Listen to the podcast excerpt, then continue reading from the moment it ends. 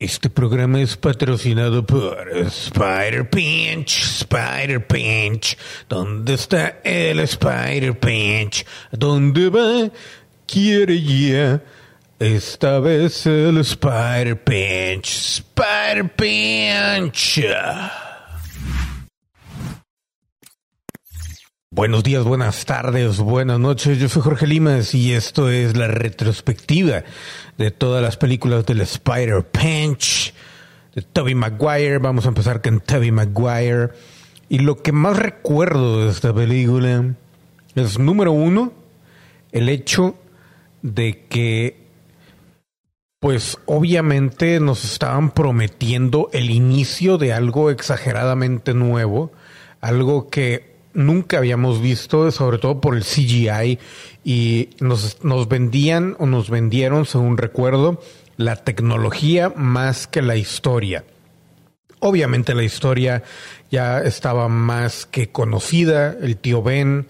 Peter Parker, la tía May, Mary Jane, Robert Downey Jr., ah, no, Robert Downey Jr., ¿no? Pero ya sabíamos más o menos para dónde iba y aparte pues simplemente eh, Spider-Man, yo creo que, y él lo dijo, eh, este Stan Lee es el personaje que más cariño le tiene, ¿no? Obviamente. Junto con Steve Ditko lo crearon y más que todo yo, yo adjudico más a Spider-Man a, a Ditko, pero bueno, está bien. Y en las primeras escenas del tráiler, cuando lo veíamos, cuando lo mostraron, Obviamente el traje se veía hermoso. De hecho, creo que el traje de la 2 se ve un poco mejor. Pero aquí, y, y, por cierto, por lo que estamos viendo aquí, cabe mencionar que el traje que estamos viendo en pantalla es el de la 1. Y de cualquier manera, en este tráiler o este avance se ve bastante cercano a lo que fue más la 2, ¿no? El punto era realmente saber si Toby Maguire iba a hacer, iba a llenar los zapatos de Peter Parker, pero también el traje de Spider-Man. Todos nos preguntábamos también en aquel entonces si eh, los efectos iban a realmente compaginar con los efectos eh, clásicos de aquellos entonces, los efectos prácticos. Y obviamente en aquel entonces la gente que conocía a Sam Raimi sabía que se podía tener fe en él nosotros fuera de Estados Unidos no teníamos tanto conocimiento, tanta información como la hay ahora de cada cineasta, de cada director, de cada actor, de todo, de producciones, productores y demás, ¿no? Entonces era, era como que un, un, un tiro al aire en muchos sentidos, pero cuando veías el tráiler o el avance, obviamente había un respiro y había una promesa que nos hacía y que está presente durante todo el primer tráiler, ¿no? Y es, número uno, los efectos son de la mejor calidad, sobre todo para aquel entonces, y en aquel entonces todavía se notaba mucho el CGI, pero viéndolo en retrospectiva, realmente es un CGI que ha aguantado el paso del tiempo, cosa que no ha sucedido en otras películas, ¿no? Aquí yo creo que eh, en cuanto al traje de Spider-Man es uno de los que más hemos adorado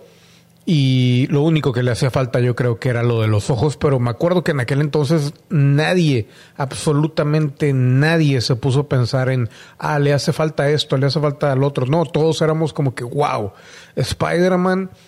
por fin tenemos la tecnología para realmente hacer una película de El Arácnido y promete ser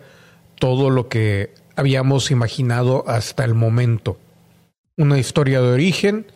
y todos los personajes que conocíamos del cómic, ¿no? Entonces todos estábamos emocionados y más con esas escenas donde veíamos al Spider-Man de Tobey Maguire viajando, volando por la ciudad de Nueva York y viendo el movimiento de cámara, los automóviles, las explosiones, Mary Jane, la araña, más bien la telaraña colgando de quién sabe dónde, pero colgando de algún lado, salvando el día y obviamente todo muy lleno de acción. Una cosa que obviamente causa o causó o llamó la atención en aquel entonces, aparte del CGI era los actores, ¿no? Que en primera, pues Tobey Maguire como Spider-Man y esta mujer como Mary Jane.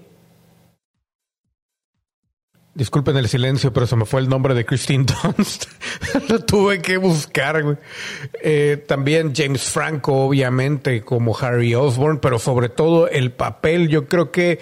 eh, donde, aparte de la dirección, la producción, los efectos, obviamente Tobey Maguire, pero sobre todo en lo que se apoyaba esta primera película era en William Defoe con su parecido al Duende Verde. Y obviamente pues no nos dejó mal. Y tuvimos esa primer parte, esas escenas, esa acción, esas animaciones, ese CGI que todavía se ve bastante bien y si la han visto o han este, pasado la película, tanto a HD, 4K, 2K, lo que sea, se sigue conservando de una manera excelente. Aquí tenemos a William Defoe, que por razones obvias lo trae nuevamente ahora con lo que va a ser Spider-Man No Way José o lo que es lo mismo sin regreso a casa. Pues realmente el casting, todo era fantabuloso y obviamente este beso el beso que fue premiado por los MTV Movie Awards y que obviamente fue la fantasía de todo el mundo con los pezones parados de, de, Christine Dunst en medio de la lluvia y un Toby Maguire ahogándose en el agua y prácticamente lastimándose la espalda y eh, como se dice, perdiendo un tanto el conocimiento, una cuestión que él no disfrutó absolutamente nada pues obviamente es otra de las cosas que nos trajo esta hermosa película dirigida por el señor Sam Raimi que venía con todo después de las producciones de eh, Evil Dead, ¿no? Entonces esta película, la, la entera eh, producción, la dirección, todo el enfoque, el sabor, el, la, la narrativa, el estilo que se le imprimió a esta película, es full Sam Raimi y creo yo que es él, gracias a él, eh, seguimos teniendo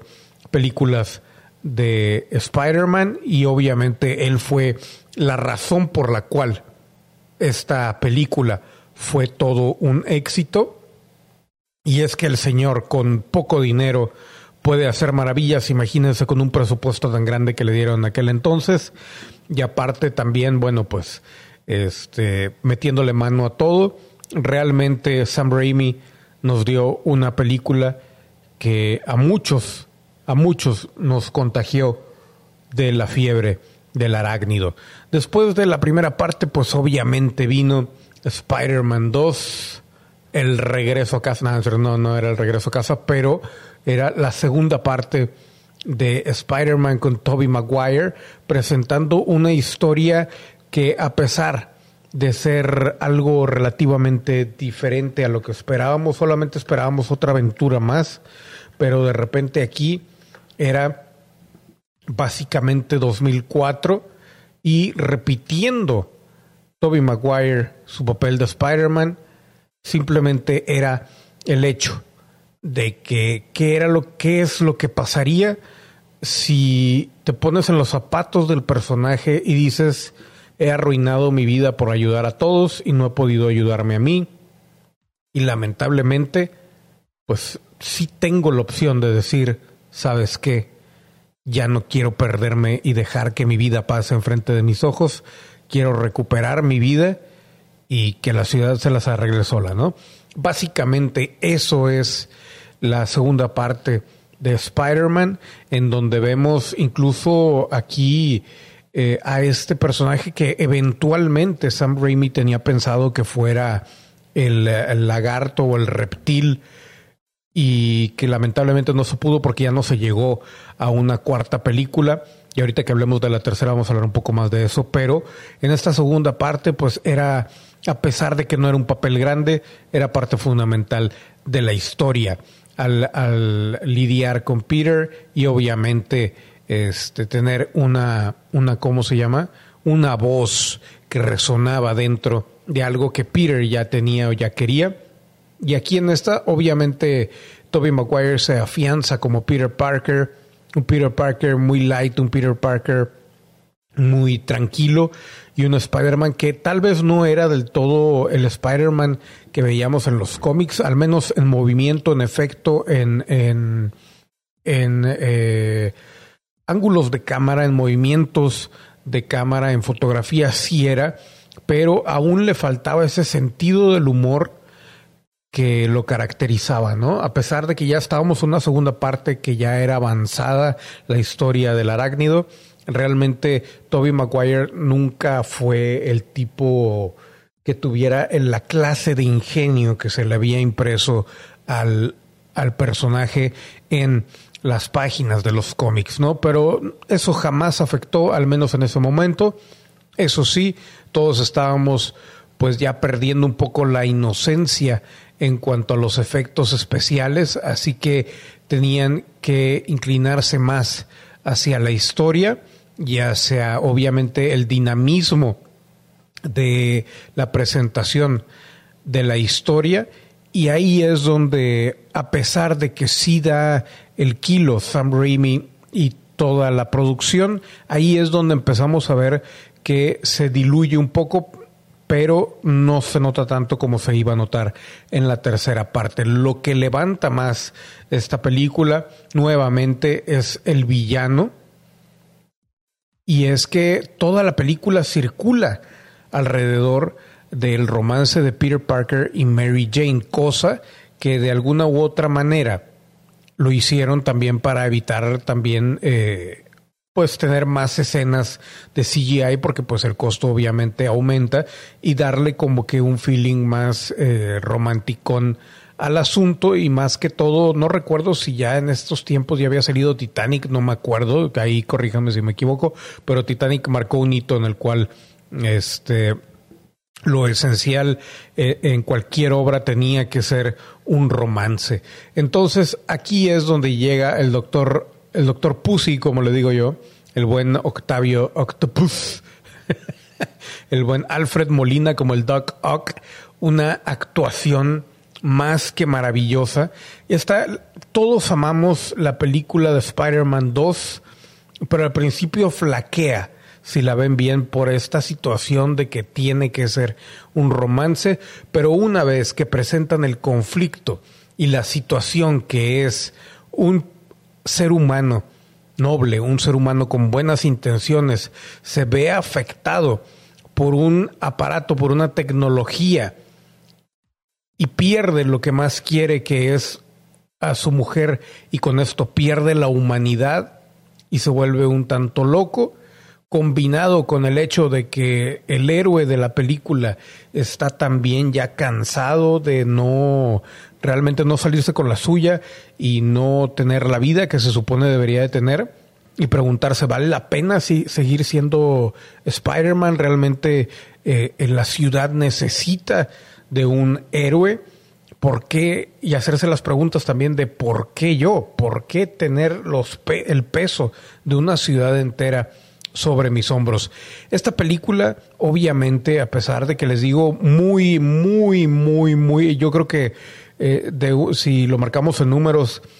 todo mundo le ponemos un 9.9 a la película, si no es que un 100, y el punto 9, o más bien el 9.9 es nada más porque les digo, se pierde un tanto la inocencia de los efectos, eh, de que era la sorpresa que nos mantuvo en la primera parte, y aquí ya es cuando empieza toda la revolución del CGI, pero eh, de cualquier manera, en cuanto a lo que es plasmar una película, perdón, una historia de cómic a celuloide, siempre ha sido esta película junto con ya toda la trilogía de Batman de Nolan, sobre todo con Dark Knight, la película por excelencia que nos trae a, a decir, wow, sí es posible llevar una historia de un cómic al cine con personajes, con seres humanos, pues, un live action, de una manera totalmente creíble, de una manera que nos afecta emocionalmente, visualmente, pero también tiene algo de de lógica, tiene justificación científica también de alguna manera en un amplio, muy amplio abanico y obviamente con unas actuaciones magníficas y es que,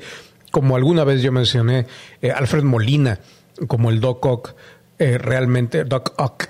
eh, realmente es una actuación fenomenal. Yo pensaba que iba a ser de todos los que salían en esta película el que iba a a posicionarse como uno de los mejores actores en, en Hollywood, aunque fuera actor de reparto y lamentablemente se fue diluyendo toda su genialidad, ¿no? Christine Dunst repite, aquí se ve hermosa esta mujer en la primera parte, todos admiramos sus pezones, pero aquí la mujer se ve hermosa en todos los ángulos, se los juro, yo acabo de ver la película hace poco, me enamoré de ella como yo creo que jamás me había enamorado de esta actriz, físicamente hablando, obviamente. Y obviamente también no se puede decir que no es talentosa porque es talentosísima, ha estado en proyectos y películas que Dios de mi vida. La verdad es que todos estaban en su prime franco antes de que se supiera todos sus dramas acá raros de, acoso sexual y demás. Y la historia, pues era, era una historia redonda. El traje todavía, como les digo, mejorado del anterior, las escenas todavía con mucho más que apostar y mucho más que perder. Una película que tiene escenas que nos llenan de una manera que muchas otras no han podido, han estado cerca últimamente con Avengers eh, la, saga de Infinita o la saga del infinito o como le quieran llamar, pero realmente yo creo que eh, Spider-Man 2 junto con The Dark Knight, con el Joker de Heath Ledger, son las mejores películas hasta el momento o de las mejores películas de cómics. Y es una de esas que realmente no puedes dejar de ver. Y hace que se eleve no solamente el material que ya estaba totalmente elevado en los cómics, porque no podemos... Eh, Spider-Man es, es, es, uno de los personajes, sino es que el mejor personaje o de los mejores personajes que ha creado Marvel y es el primero que vieron elevado y sobre todo por el push que le dio Stan Lee, ¿no? Porque realmente le tenía cariño al personaje y honestamente es un personaje que por lo mismo todos nos podemos identificar, pues es un personaje que nos pertenece a todos. Creo que en comparación con, eh, y esto lo iba a comentar yo creo que hasta el último, pero en comparación con el Spider-Man de Tom Holland, el detalle más grande del Spider-Man, tanto de Tobey Maguire como de Andrew Garfield, es de que ellos no necesitaban el traje para ser Spider-Man, en el sentido de que el Spider-Man de Tom Holland sí necesita de toda la tecnología de Stark para eh, pues llegar a ser ese Spider-Man diferente, ¿no? Ahora hablemos de The Amazing Spider-Man. Spider-Man. ¿Dónde está? Ah, no, mentira, falta Spider-Man 3. Es cierto, el infame la olvidable, la que nadie se quiere acordar, Spider-Man 3. Después de Spider-Man 2 viene obviamente Spider-Man 3, la infame tercera parte de Sam Raimi. Y honestamente, esta película no es tan mala como en aquel momento se dijo. En comparación, obviamente ya no teníamos la inocencia de los efectos a favor de la historia de Peter Parker y de Mary Jane Watson y su abuelita, la abuelita de Batman. Así que lo único que quedaba era la continuación de la historia del tío Ben y todos los personajes, ¿no? El detalle aquí es que fue cuando Sony empezó a, meter mano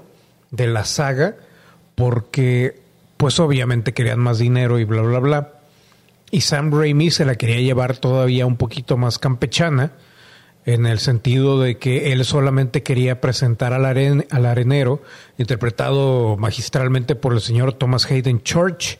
que aquí en México creo que nadie lo conoce, pero Yo lo conocí en esa serie de Ned and Stacy, Dios de mi vida, qué tipo tan gracioso, junto con esta mujer que después hizo famosa por la primera serie gay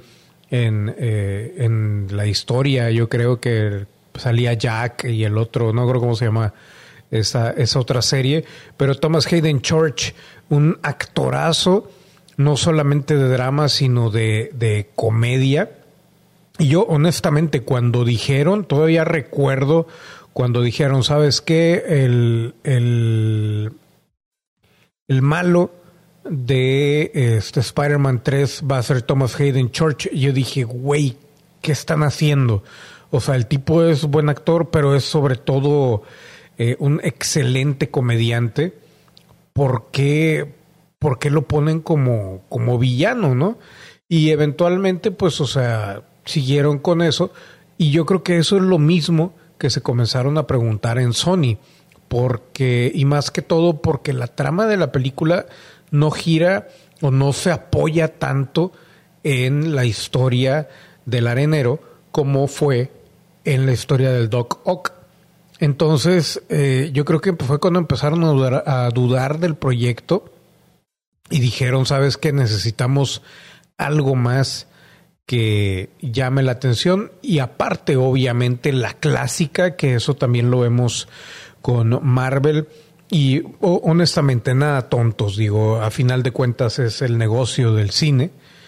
Pues obviamente empiezan a preguntar, bueno, pues ya vimos el, traje de Spider-Man, en la primera fue el, origen y fue como que la novedad, en la segunda se mejora un poco el traje, pero en la tercera, ¿qué cosa nueva podemos hacer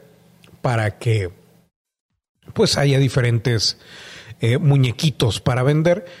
Y obviamente recurren, como siempre, a Venom, que aquí es donde pues la historia comienza un poquito a, a flaquear, ¿no? Ya teníamos en Spider-Man 2 todo el detalle que algunos les pareció exagerado lo de la relación o el enfoque tan grande que llega a tomar en toda la serie la relación de Mary Jane con, con Peter Parker. Y pues aquí se va todavía con un boost más grande porque ya están ahí próximos a, a casarse y todo lo demás. Y a final de cuentas, bueno, pues se ven interrumpidos por todo el drama y toda la acción. Pero pues estamos viendo que tenemos a tres villanos. Tenemos al arenero, tenemos la conclusión del, del, hijo del duende verde, en este caso James Franco, y también tenemos a Venom, que en realidad pues no es un personaje en sí, es simplemente el simbiote como dando eh, una idea de que pudiera darse también la presentación completa de Eric Brock en aquel entonces, y todavía lo recuerdo bastante bien, de que me acuerdo de una entrevista, creo que habían dicho de que si esto salía bien por, ahí, eh, Topher Grace, que era, que venía de That 70 Show y que de hecho renunció a That 70 Show para hacer esta película, pues iba a ser el, el Venom de la saga. Y honestamente, o sea, estamos hablando ya de demasiados personajes y más para el tiempo. Digo, ¿cuánto esta película es del 2007?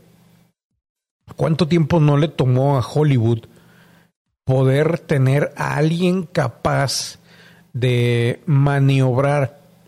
con tantos personajes, con tantos arcos de personajes, hasta que llegó Kevin Feige con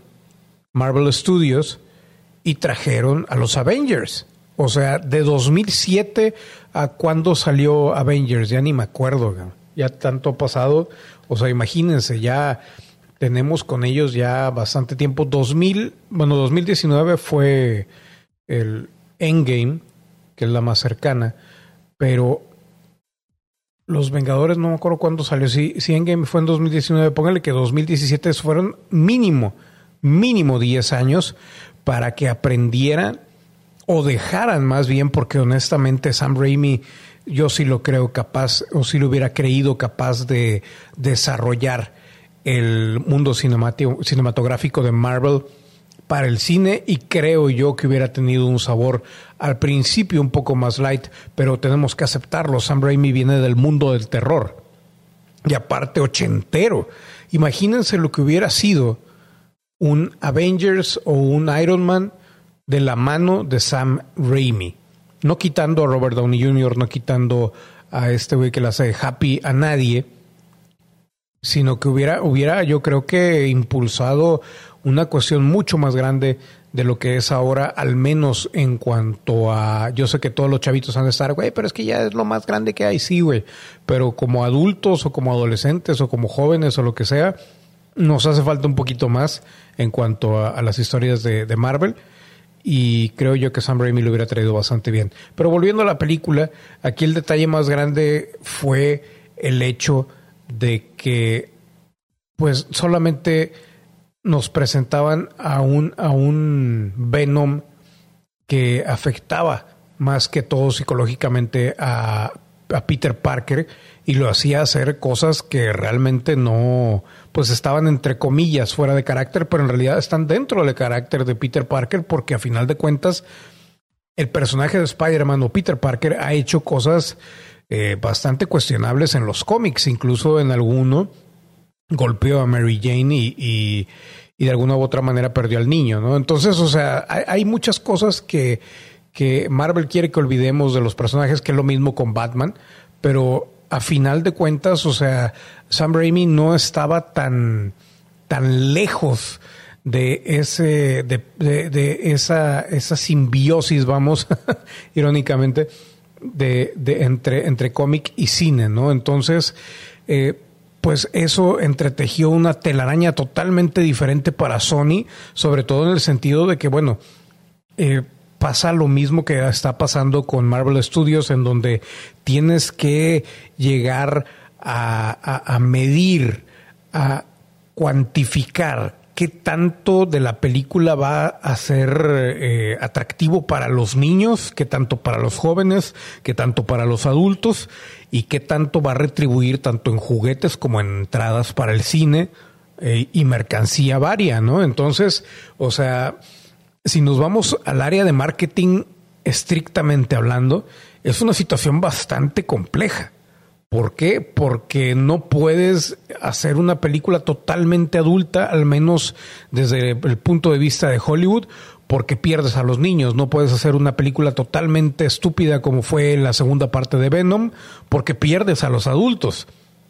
Y luego hacia dónde te vas. Y no estoy hablando del box office o del dinero que llega a ganar una película, estoy hablando ya realmente del gusto y de, de la calidad del producto en el sentido de querer volverla a ver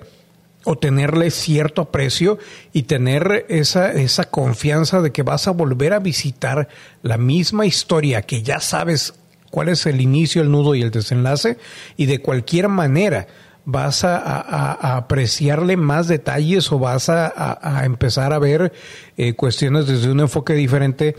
en varias vistas. Entonces ahí ya es una cuestión totalmente pues compleja, ¿no? Para, para un, para un, para una historia que sobre todo en aquel entonces pues no había